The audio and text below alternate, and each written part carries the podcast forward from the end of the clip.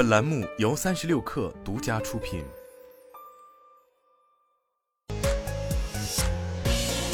网罗新商业领域全天最热消息，欢迎收听快讯不联播，我是金盛。有消息称，小鹏汽车采购部负责人李峰因涉及内部反腐调查已被停职。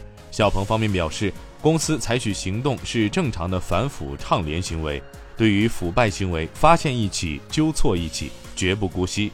此次事件涉及面小，不影响商务生产环节。据全国企业破产重整案件信息网显示，威马汽车科技集团有限公司被申请破产重整，申请人正是威马汽车自己。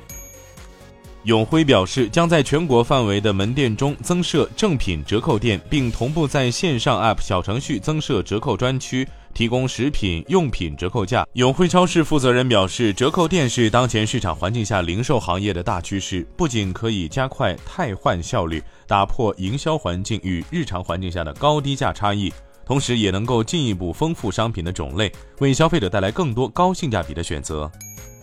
市场调查机构 IDC 公布统计数据，二零二三年第三季度全球 PC 出货量环比增长了百分之十一，出货量为六千八百二十万台。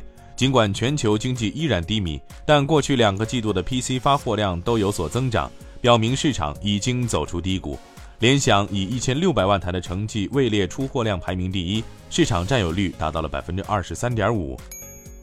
当地时间周一，谷歌云发布了面向医疗保健领域的人工智能搜索功能 Vertex AI Search，称可以帮助医护人员从不同类型的医疗记录中快速提取准确的临床信息。谷歌云表示。这项新功能最终能为医护人员节省大量时间和精力。沃尔玛昨天宣布，Rena Hurst 担任沃尔玛配送服务 Go Local 的副总裁。Rena Hurst 加入沃尔玛之前，在 Shipt 担任首席商务官。郭明基表示，特斯拉的 Cybertruck 电动皮卡最快今年年底前开始交付。预估今年出货量为一百至两百辆，明年达到十至十二万辆，二零二五年达到二十四万辆。以上就是今天的全部内容，咱们明天见。